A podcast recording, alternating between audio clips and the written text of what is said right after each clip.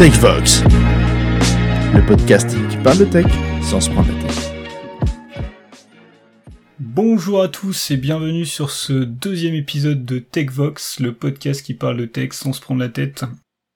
Au menu aujourd'hui, trois sujets. On va faire un podcast un petit peu moins technique que la dernière fois. On va parler de sujets euh, qui paraissent un peu moins tech, histoire de, changer de format. Vous nous direz à la fin si, si le format vous plaît ou non. Euh, le premier sujet, ça va être l'inner source. Euh, donc comment faire le qu'est-ce que c'est déjà et comment en faire euh, en entreprise. Le second sujet va parler des NFT et de ses applications. on va parler un petit peu blockchain. ça va être le sujet probablement un peu plus technique de la du podcast. Et enfin, pour terminer sur quelque chose d'un peu plus léger, peut-être un peu plus léger, le développement du full remote suite à la pandémie et les modes de rémunération qui vont, qui vont tourner autour de tout ça. Euh, aujourd'hui, je suis accompagné de Emilien. Alors, Emilien, euh, bah, eh bien, qui es-tu euh, et que fais-tu? Donc, bonjour, Emilien, je suis architecte logiciel, architecte cloud chez C2S. Au quotidien, je m'occupe de, de relier les briques entre elles pour que le logiciel communique et d'aider les devs dans, dans leur dev.net et. Merci Emilien, je suis accompagné aussi de Thomas. Thomas, qui es-tu et que viens-tu faire aujourd'hui? Hello, moi c'est Thomas. Alors je suis développeur, lead développeur full stack chez C2S et je suis spécialisé euh, sur les technologies Microsoft, donc .NET, Azure et ainsi que sur la stack euh, front, donc euh, React, Angular.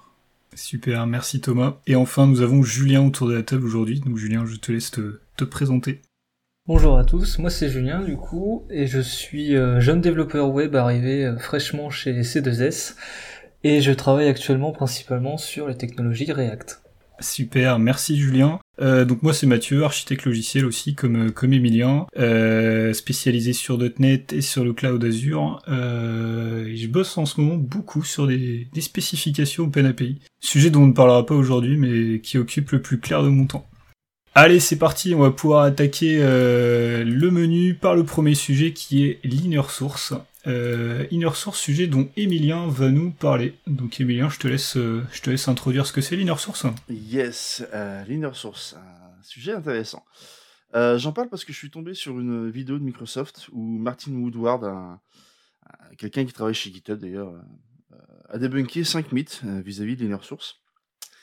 Et ça a relancé mon appétence pour le, pour le sujet. Alors pour les néophytes, l'inner source, c'est la, la définition qu'il en donne dans cette vidéo, en tout cas plutôt pas mal. C'est le partage des connaissances, des compétences et du code au sein d'une entreprise, mais à l'aide d'un modèle de collaboration très stylé open source. Ça consiste en fait à reprendre les, pratiques euh, qu'on peut utiliser sur des projets open source au quotidien et à l'appliquer dans l'entreprise, sur l'ensemble du code et des compétences de l'entreprise.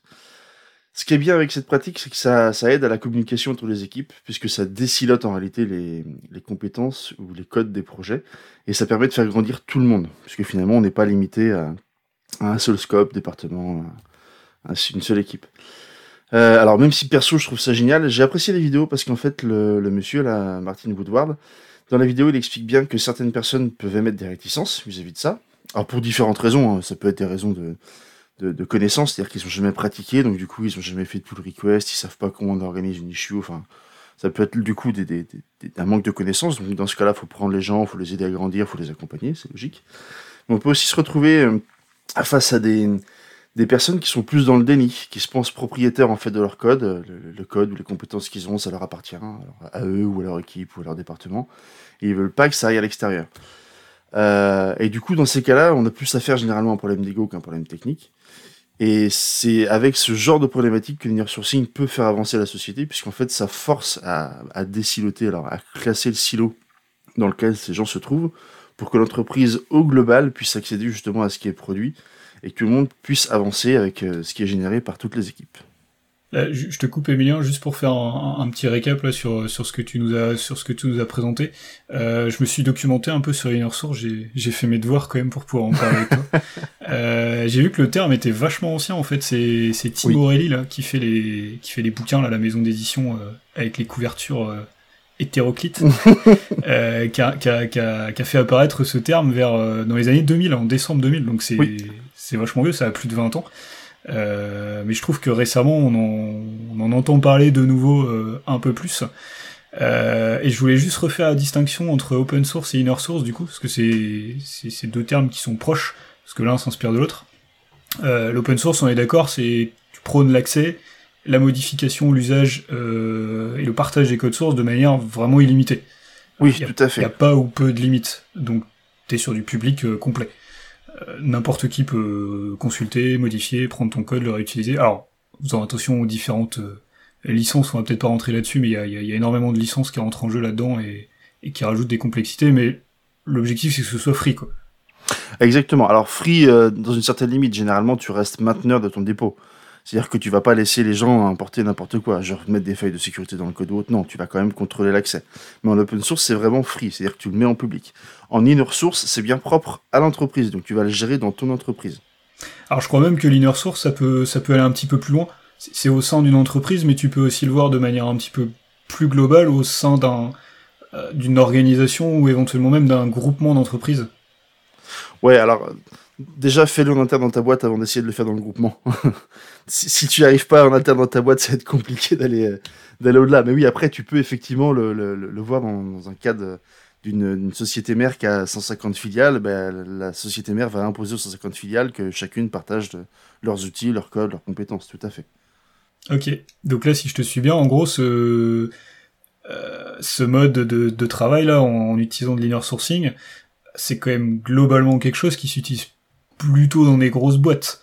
Euh, je pense à des, à des géants du web, style euh, Facebook, Microsoft, Amazon et compagnie. Il y a aussi des clients de tradi, euh, Thales et Decathlon apparemment utilisent un petit peu ça. Alors, euh, c'est en fait justement le sujet m'intéresse parce que quand j'ai commencé, j'étais, euh, on était trois dans la boîte où on était, on le faisait inner sourcing. Et après, au fur et à mesure de la carrière, voilà, j'ai été dans différentes sociétés avant d'arriver chez C2S. Et j'ai connu des sociétés qui étaient euh, plus grosses que C2S, mais où il y avait cette notion de pseudo chef. C'est mon code, c'est à moi. Et en fait, les problèmes d'ego venaient vraiment pourrir la chose dans le sens où on n'avait pas accès au code que les autres fournissaient. Donc certains résolvaient des problèmes, parfois avec une haute technicité, mais ne pouvait pas profiter de leurs connaissances pour résoudre les mêmes problèmes à un autre endroit en fait. Et c'est vraiment une question de culture plus que taille de société finalement. Alors quand c'est une petite boîte où il y a 4, 5, 6 développeurs dans la boîte, c'est plutôt facile d'avoir cette culture. Parce qu'on est souvent ensemble, on arrive facilement à partager. Quand c'est une très grosse boîte, ça peut être compliqué. Parce que tu peux avoir des guerres de budget, tu peux avoir des guerres d'ego, tu peux avoir beaucoup de choses qui rentrent en jeu. Et donc là, c'est important de voir l'inner source non plus comme une solution technique, mais vraiment comme une culture d'entreprise où l'entreprise indique à ses collaborateurs, maintenant on fait de l'inner source. Et on a un client en particulier chez qui ça marche super bien, Bouygues Telecom, qui le pratique au quotidien, où ils ont un GitLab central, où toutes les équipes, quel que soit le projet, viennent pousser dessus. Et je, ben, je le vois parce que récemment je suis retourné sur un projet chez eux, on avait un souci sur une dépendance. Ben, directement, j'ai pu contacter l'équipe en question qui s'occupe de, la plateforme, échanger avec eux, initier l'échange. Je leur ai dit, ça tient en quatre lignes. Si vous voulez, je fais la merge request. Vous restez maintenant, donc vous validez le code. Mais ça a permis de faire grandir tout le monde. Alors que si ce que j'utilisais chez eux avait été fermé, ben, j'étais un petit peu coincé, quoi. Je pouvais pas euh, me dépatouiller de, de la mouise dans laquelle j'étais. C'est clair que c'est un des avantages qui ressort énormément dans les différentes études à ce sujet-là, c'est que ça augmente énormément la, la- qualité de travail parce que tu fais venir des, des développeurs qui viennent d'horizons variés, euh, qui ont pas le même mindset, euh, et du coup, en plus de la qualité, tu vas aussi pouvoir augmenter éventuellement l'innovation. Euh, parce que le, cette petite phrase me faisait rire euh, que j'ai trouvé euh, sur un blog, c'est le think out of the box. Euh, des développeurs qui viennent d'un autre environnement, d'un autre projet, autre bah, ils vont avoir un regard ultra neuf sur ton truc et ils vont te dire euh, ah bah tiens regarde euh, attention peut-être que ça tu devrais le faire autrement ou là ce bug là qui t'embête depuis longtemps je, je sais le corriger je l'ai déjà vu ailleurs. Et cet aspect collaboration entre guillemets il est je le trouve ultra intéressant. Et c'est clairement pour moi un gros avantage de, de l'inner source hein. ça c'est Ah, clairement. Après, la vidéo, du coup, ce qu'elle avait de bien, donc on mettra le lien dans la description, c'est que euh, je trouve ça aussi effectivement bien, mais l'approche qu'a- qu'avait la, la- monsieur Martin Woodward, c'était de dire que c'est pas parce que vous ferez l'inner sourcing que les gens vont venir bosser gratuitement pour vous. Là, dans l'exemple typique que je citais, moi j'y étais parce que j'avais un problème, mais sans ça, ils avaient beau faire de l'inner source chez Bouygues Telecom, j'aurais jamais été voir la lib pour, pour la modifier en fait. Donc, ce qui est plutôt cool dans cette vidéo, c'est qu'il donne des petits, des petits tips en fait à faire ou à ne pas faire du coup, parce que ça peut être contre-productif, pour le mettre en place et assurer que quand vous faites ça, quand vous faites ce partage via l'inner source, euh, ça profite à tout le monde quoi, et sur le long terme. Du coup, à mon sens, je trouve c'est plutôt bien, euh, notamment quand on est sur euh, des projets qui sont similaires et qu'on veut avoir quelque chose de commun. Par contre, la question que je me pose, c'est à partir du moment où ces projets vont s'arrêter, parce que du coup vont être livrés aux clients et qu'il n'y aura plus d'évolution, en fait, euh, quelle partie va continuer du coup d'améliorer, d'apporter du nouveau contenu à, ce dépôt en inner source bah, en fait, moi, ce que j'en ai compris, c'est que c'est finalement c'est assez pragmatique comme comme façon de voir les choses, comme approche c'est que chacun va, va allouer du temps sur, euh, sur les différents projets en fonction de ses besoins et de sa dispo. Donc bah si le projet tu, tu, l'utilises et que t'en as une évolution à faire, un bug à corriger ou quelque chose à venir intervenir dessus, parce que tu l'utilises sur un de tes projets, bah, tu vas trouver du temps pour y aller. S'il y a plus de mainteneur, c'est que le projet il est plus utilisé ou qu'il est arrivé à un stade de maturité qui est, qui est suffisant, et du coup, euh, bah, y a rien à y faire, donc euh, tu ne passes plus de temps dessus. Ouais, du coup, il faut continuer de faire vivre euh, ce dépôt si on veut pouvoir euh, le voir grandir et réutiliser dans d'autres projets. Sinon, euh, il sera amené à, disparaître. Quoi. Mais c'est le même problème avec un projet open source au final. Si, si les mainteneurs arrêtent de le maintenir parce que bah, ils estiment que la maturité est arrivée, bah, comment tu t'assures qu'il vit quoi Alors après, il y a d'autres outils pour automatiser les, par exemple des mises à jour de dépendance, mais ça c'est un autre domaine, c'est plus associé à l'inner source du coup ça reste un projet à part entière, donc avec toutes les toutes les complexités que ça inclut. Euh. Et l'avantage, je trouve, de d'avoir un projet comme ça à part où tout le monde peut participer, c'est que on, va susciter une certaine stimulation pour les, les, développeurs pour aller participer à ce travail de groupe, j'ai envie de dire, euh, et apporter sa, petite, tou sa petite euh, touche, sa petite pierre à l'édifice, faire un, beau projet, quoi. Je trouve ça vachement intéressant. Ça, c'est clair que c'est un énorme avantage aussi. C'est le côté. Euh... Alors, ça marchera peut-être pas à chaque fois, mais c'est le côté euh, venir impliquer les collaborateurs euh, en leur permettant d'élargir leur mindset, d'élargir leur horizon de travail euh, sur un sujet qui bah, peut-être va leur plaire, une techno un peu sympa, ou ça te fait sortir un peu ton de ton environnement de travail habituel et tu vas travailler sur d'autres choses. Et ça, c'est super intéressant. En termes de stimulation, c'est top quoi. Bah du coup tu rentres pas dans la routine donc oui. Euh. Et en plus de ça, j'avais même noté un argument que je trouvais que je trouvais intéressant, c'était le, le côté diffusion de la connaissance. Euh, étant donné que euh, logiquement euh, tout le monde a accès au même niveau d'information, parce que c'est des, des repositories qui sont, qui sont publics au niveau de l'entreprise ou de l'organisation, euh, bah, la diffusion de la connaissance elle est, elle est optimale. Et euh, imaginons demain euh, une personne part ou, une, nouvelle personne arrive et est en formation, elle aura accès assez facilement à, l'information dont elle a besoin parce qu'il n'y a pas de, il a pas ou peu de rétention. Alors par contre, dans la vidéo, le monsieur Martin a fait cette vidéo vis-à-vis de Microsoft, donc c'est très orienté sur ce que, comment eux vivent l'inner source et désormais l'open source. Euh, mais il précise bien que c'est pas parce que tu fais l'inner source qu'il faut arrêter la doc en question. Il faut continuer à documenter ce que tu fais. C'est pas le code is the doc, ça marche pas. Enfin, ça peut marcher sur des tout petits projets, mais sur des très gros projets, c'est mort.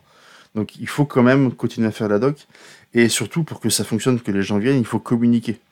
Et je trouvais un conseil qui était pas trop trop mal, euh, qui donnait, c'est que communiquer euh, par une grosse vague à tout le monde, bah oui, c'est malin, mais c'est pas forcément optimal. Lui, dans l'approche, préférait, quand tu faisais l'inner source, si tu voulais partager des composants, préférait mieux cibler les personnes qui pourraient être intéressées par le composant. Comme ça, tu t'assures en fait de taper à la bonne porte et d'avoir des gens qui seront proactifs en fait dans le domaine. Alors que si tu envoies des salves de mails ou de comme euh, n'importe quelle manière, peu importe, mais tous les jours à tout le monde pour dire tiens, il y a un nouveau projet, en fait, tu vas te noyer dans la masse et personne ne va s'y intéresser. Ce qui fait que du coup, le partage en tant que tel ben, n'aura pas lieu parce que les gens n'auront pas le réflexe d'aller voir. Alors que si tu cibles, mécaniquement, les gens auront le réflexe d'aller voir. Ok, bah écoutez, c'est top. Je pense qu'on a fait, on a fait le tour du sujet.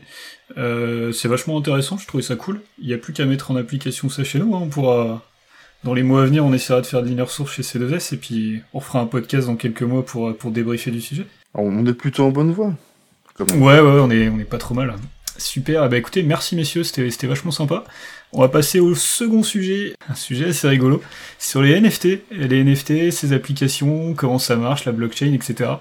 Euh, et là-dessus, c'est Julien qui va nous parler de ce sujet-là et qui va nous introduire bah, qu'est-ce que c'est les NFT et qu'est-ce que c'est la blockchain. À toi, Julien. On va repartir aux bases. Hein. Un NFT, non-fungible token, ça, comme son nom l'indique, c'est un élément qui est non fongible. Alors c'est quoi quelque chose qui est non fongible? C'est tout simplement un élément qui pourrait être, qui même s'il était copié, il aurait la même valeur. Prenons un exemple. Si Thomas et moi, on a tous les deux un billet de 20 euros, a priori, si on se l'échange, on aura toujours 20 euros. Ça aura toujours la même valeur. Un élément du coup non fongible, ce serait l'inverse, quelque chose qui aurait une parfaite unicité. On pourrait citer comme exemple bah, la Joconde. La Joconde, a priori, il n'y a eu qu'un seul exemplaire fait par... euh, J'ai oublié le nom. De Vinci. De Vinci. De Vinci, c'est- D'ailleurs, tu serais surprise, euh, j'en ai, j'en ai un sur mon mur là que j'ai, que j'ai dessiné. Il est presque aussi fidèle que l'original, donc attention quand même. hein. tu pourras mettre la photo en, Ah, je la en mettrai dans les description. Et donc si je reprends ma définition, en fait ce qu'on ce qu'on observe depuis quelques années, c'est que cette no- notion d'élément non fongible, elle est arrivée dans le numérique grâce à la blockchain. Alors je vais pas expliquer dans le détail ce que c'est, euh, enfin quel process euh, c'est, mais c'est tout simplement un process informatique qui permet de générer des tokens uniques. Et aujourd'hui, les, NFT, ils sont entre autres utilisés pour créer des images uniques euh, sur le web et les revendre. Vous avez sûrement vu dans l'actualité euh, cette histoire où on a un JPEG qui est un simple copier-coller de 5000 vignettes, quelque chose comme ça, qui a été vendu à plus de 69 millions de dollars. Une somme totalement aberrante, à mon sens. Et ça, c'est un exemple parmi tant d'autres. Et en fait, ce qui, ce qui se passe, c'est que concrètement, on a généré de la rareté, parce que cette photo, a priori, personne ne pourrait avoir exactement la même, puisqu'elle est issue de la NFT. Et donc, vu qu'on a généré de la rareté, on a généré de la valeur. Et les gens aujourd'hui en abusent, et cela dénigre, à mon, à mon sens, euh, l'utilité que pourraient avoir les NFT. Et donc moi, je vous pose la question suivante. Quelles, que- quelles pourraient être les applications concrètes, concrètes pardon, et utiles pour les NFT Euh, moi, le gros intérêt que je vois là-dessus, je vois énormément d'inconvénients, mais je vois quand même un avantage, c'est le côté traçabilité. Euh, le côté garantie de traçabilité, et je trouve que dans un domaine comme, euh, allez, prenons, on était sur l'art tout à l'heure, sur, sur la Joconde de De Vinci, c'est un domaine où la provenance d'une œuvre, elle est, primordiale pour en, pour en déterminer la valeur et, le fait que ce soit vraiment l'original. Et du coup, bah, les NFT et, la blockchain sous-jacente derrière permettent de garantir cet aspect-là. Donc de ce point de vue-là, c'est vachement intéressant. Sur tout ce qui tourne autour après, j'avoue que personnellement, je suis plutôt sceptique. J'ai du mal à voir d'autres intérêts. Après, euh, voilà, je... L'aspect traçabilité, il reste, euh, il reste important. T'as plein d'applications qui pourraient être faites euh, là-dessus. Des exemples, je pourrais citer bah, des billets pour un concert, pour des festivals. Qu'est-ce qui pourrait être tracé? Bah, Tout. On pourrait l'utiliser pour traiter la chaîne du froid. Enfin, il y a plein d'applications déjà rien que sur l'aspect traçabilité.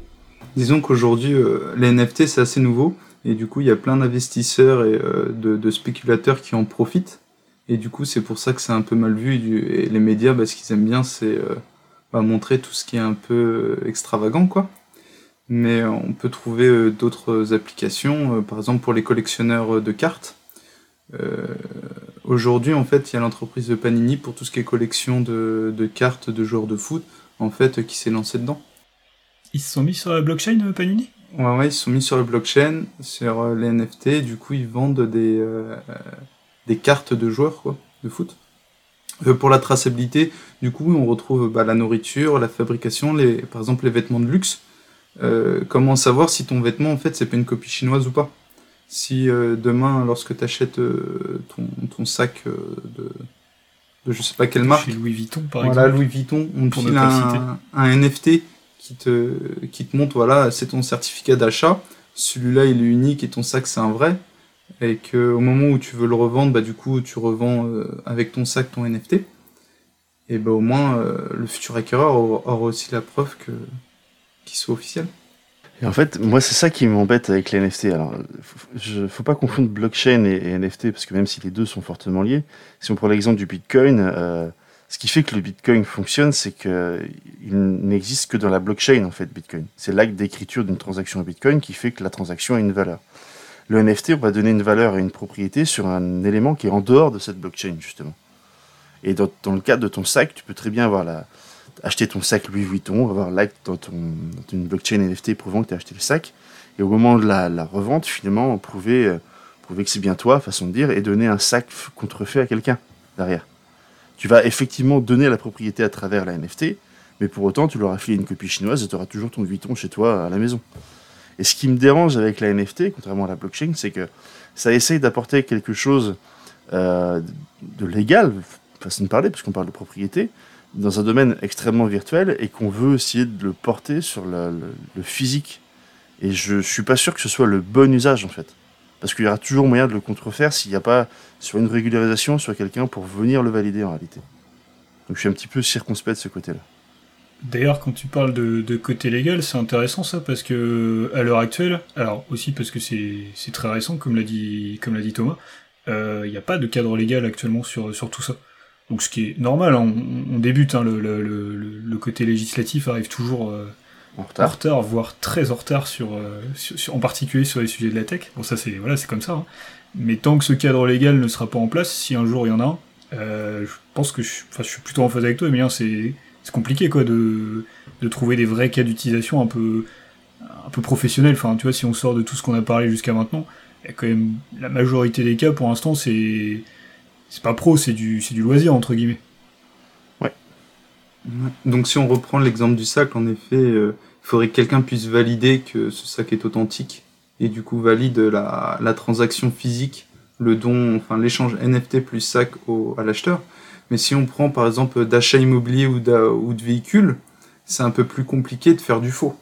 Tu vas pas dire euh, tu vends ton appartement, tu vas pas dire euh, bah voilà c'était celui-là que j'avais acheté avec cet NFT et finalement je te refile un autre qui correspond pas étant donné que dedans il y aura la superficie, il y aura la typologie et plein d'autres informations.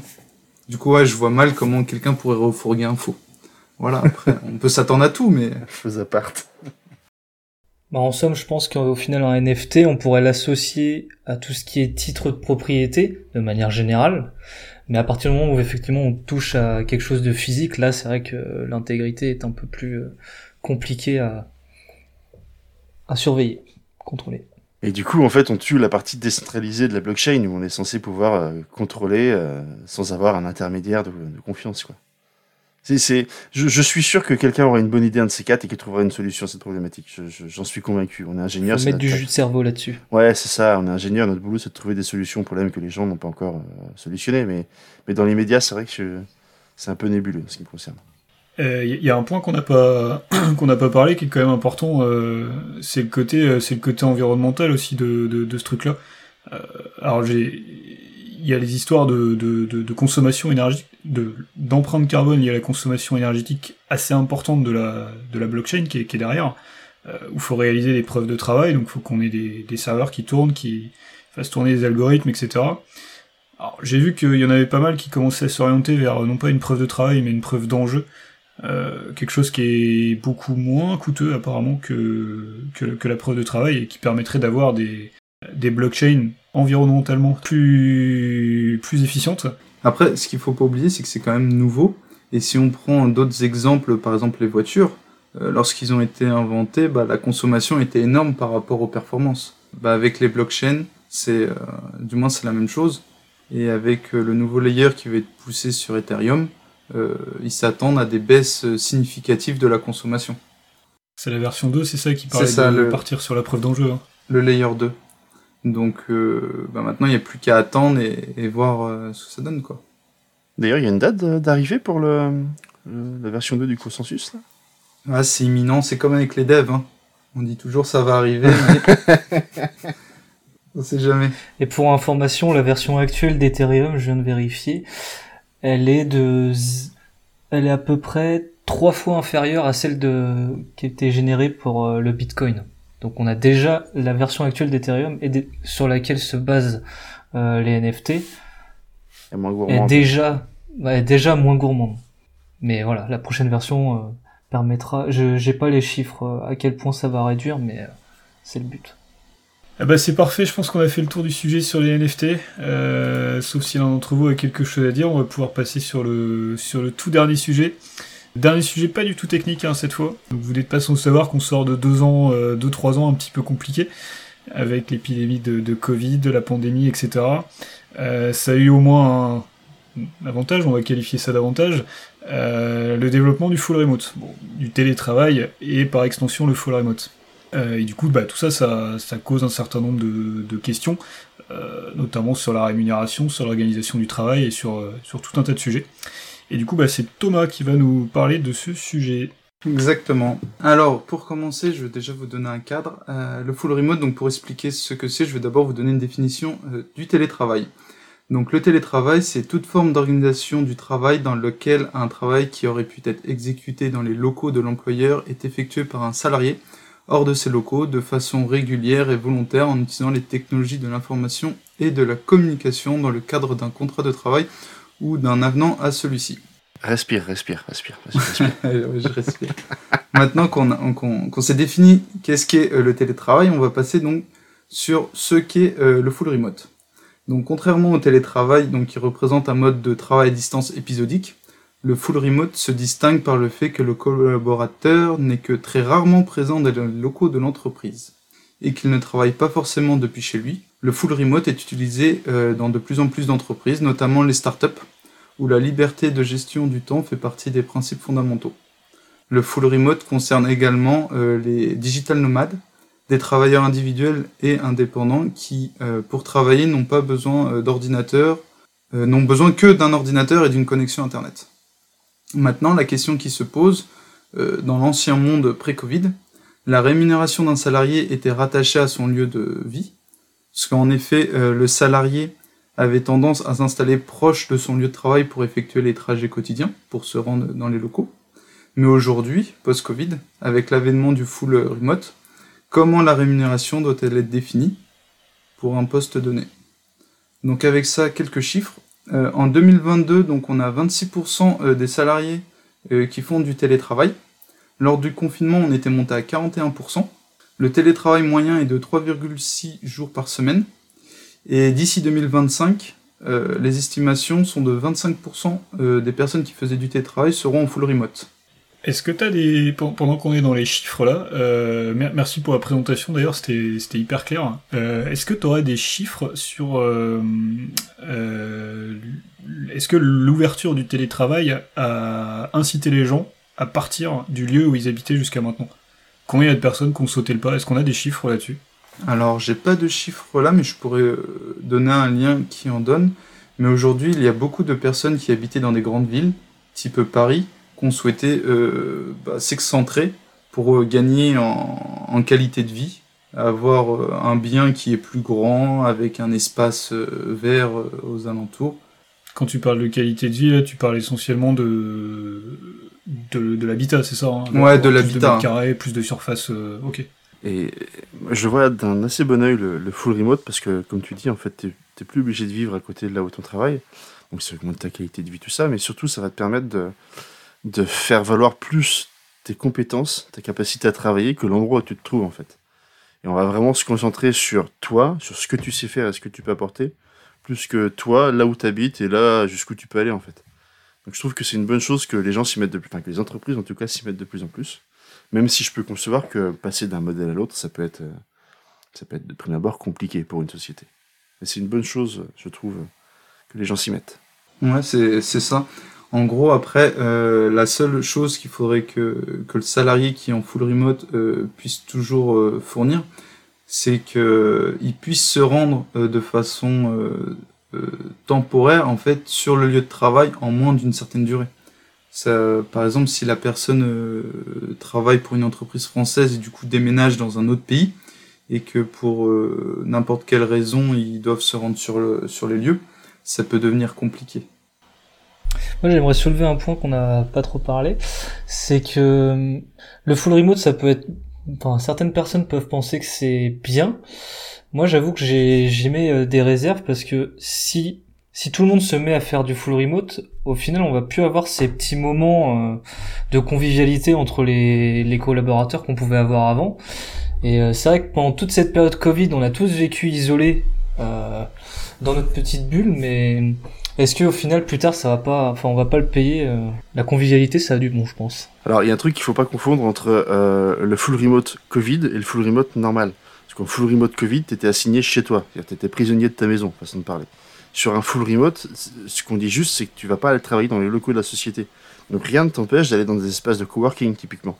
Et du coup, de croiser des gens assez fréquemment, ne serait-ce que ceux qui gèrent l'espace de coworking, prendre des cafés avec eux, et ainsi de suite. Donc effectivement, si tu restes toujours à la maison, Bon, moi j'ai des enfants, donc ça fait une occupation, si tu veux, c'est pas trop grave, mais quand t'es tout seul chez toi, ça peut être pénible. Donc du coup, sortir, aller dans un autre cas de travail peut permettre de casser cette, cette routine. Et après, euh, en, en plus de ça, euh, rien n'empêche de, de réinventer ces moments de, de convivialité. On peut imaginer d'autres euh, d'autres types d'événements. Euh, on l'a vu, on, on a fait des, des, des espèces d'afterwork ou des, des réunions euh, via Teams, via nos, via nos outils collaboratifs qui étaient... Alors clairement c'est différent, hein, mais, mais ça reste un moment de convivialité. Faut, je pense qu'il faut arriver à trouver le bon... positionner le curseur au bon endroit pour, pour, pour, pour garder l'équilibre là-dessus. C'est ça. Et surtout qu'aujourd'hui, euh, au niveau des dépenses d'une entreprise, le premier poste de dépense, c'est les salaires. Le deuxième, c'est les locaux. Le fait d'intégrer le full remote, euh, les entreprises vont avoir tendance à diminuer euh, la taille des locaux. Et du coup, ces entreprises-là pourraient penser à redistribuer ce gain pour justement organiser des, moments conviviaux entre les collaborateurs. C'est un sujet à aborder hein, parce que même dans les nouvelles offres, il y en a de plus en plus. euh, moi pour le coup, je, moi qui suis sorti euh, des études il y a pas si longtemps que ça, euh, je peux vous le dire. hein, parmi ceux qui sortent des écoles, il y en a beaucoup qui, même pour leur premier job, demandent du full remote. Et donc ouais, ça- pour moi, cet aspect convivialité, il est important et euh, faut se poser, faut se pencher sur la question. Je voulais juste revenir sur un truc dont tu as parlé tout à l'heure, hein, Thomas, c'était la, partie salaire, la partie, pépette. Euh, si on se positionne un peu en worldwide là, avec des grosses boîtes euh, style Facebook, Microsoft et compagnie, là, je crois que c'est Facebook qui a parlé de ça il y a quelques temps, que, euh, ok, pas de souci avec le full remote, le télétravail et compagnie. Euh, par contre, attention, si vous cherchez ville salariée à changer de ville, on va indexer votre salaire sur la, la, ville de destination.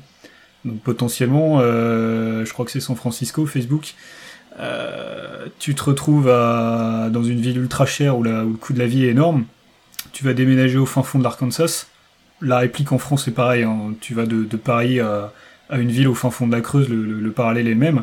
Euh, bah, mécaniquement, si tu indexes le coût de la vie sur ton lieu d'habitation, ton salaire va être réduit. Euh, ça, vous en pensez quoi Déjà, est-ce que ça vous paraît normal? Est-ce que c'est bien de le faire? Alors moi, ça me paraît pas normal, parce que du coup, la personne ne va pas moins bien travailler. Tu lui donnais une rétribution pour un lieu peut-être, mais aussi pour les capacités et les compétences qu'elle avait. Et je trouve ça dénigrant, en fait. C'est- typiquement, ah bon, tu vas aller vivre dans un village tout pourri, bah t'auras un salaire de merde. Mais non, la personne va toujours fournir la même qualité de travail, la, même quantité de travail. Je, trouve pas ça intelligent, en fait, euh, de, de la part de Facebook. Ouais, et aujourd'hui en France, euh, si tu travailles pour une entreprise parisienne et que tu habites à Paris et que euh, du coup tu, déménages et euh, tu t'éloignes de Paris, aujourd'hui en France on peut pas baisser ton salaire si tu restes sur le même poste. Et si ton entreprise te permet de faire euh, du full remote, ça, tu resteras avec la même rémunération. La problématique c'est plutôt pour les nouveaux embauchés. Comment l'entreprise va pouvoir définir le, fait que la personne embauchée n'habitera pas en, Ile-de-France pour une entreprise parisienne? Ouais, c'est vrai que c'est intéressant parce que d'ailleurs, euh, alors j'ai pas le numéro exact, mais j'ai quand même le texte de loi cette fois. Je me suis un peu mieux renseigné. En droit français, euh, on n'autorise pas l'indexation du salaire en fonction du lieu de résidence. Euh, Il y a un principe d'égalité de traitement. Au sein d'une même entreprise, les salariés qui sont placés dans la même situation, donc à expérience et compétences égales, doivent percevoir la même rémunération. Les éléments comme le lieu de résidence ne peuvent pas entrer en ligne de compte. Le domicile, ça résulte d'un choix personnel du salarié, et ça peut en aucun cas lui être imputé. Et ça, c'est quand même ultra intéressant comme phrase. C'est un article de loi, hein, je, je vous Ah. mettrai le numéro exact dans les, dans les liens. Promis. Vivement le prochain E EAE. C'est quand même, c'est quand même pas rien. Donc tu Ah vois oui. le, ce que peut faire Facebook aux États-Unis, euh, voilà, ils, ils sont un petit peu plus souples que nous sur le droit du travail, c'est vrai. Euh, chez nous, c'est le genre de choses qui seront un peu plus compliquées, voire délicates à, à mettre en place.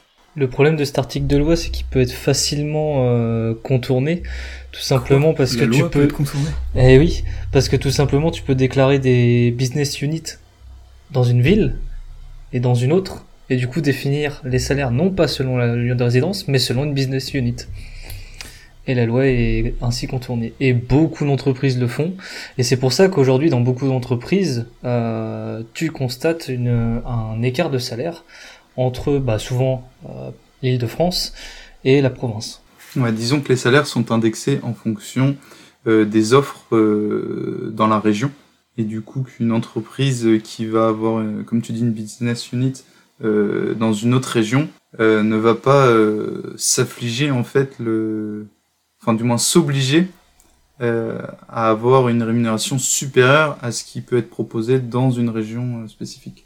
Super, bah c'est top. Euh, messieurs, je vous propose d'arrêter là. On a, on a explosé le compteur. C'était un, un podcast excellent, mais malheureusement le, le sablier est arrivé au bout. Euh, merci, chers auditeurs, d'avoir écouté ce podcast. Euh, ce podcast, pardon. J'espère que ça vous a intéressé. Euh, rendez-vous dans deux semaines pour l'épisode 3. Euh, je peux pas vous teaser pour le menu parce qu'il est pas encore prêt, mais promis, il y aura, y aura plein de sujets encore super intéressants. Si je peux conclure par une phrase, bah écoutez, la campagne, c'est bon, mangez-en et, et allez au vert. Merci beaucoup et à dans deux semaines.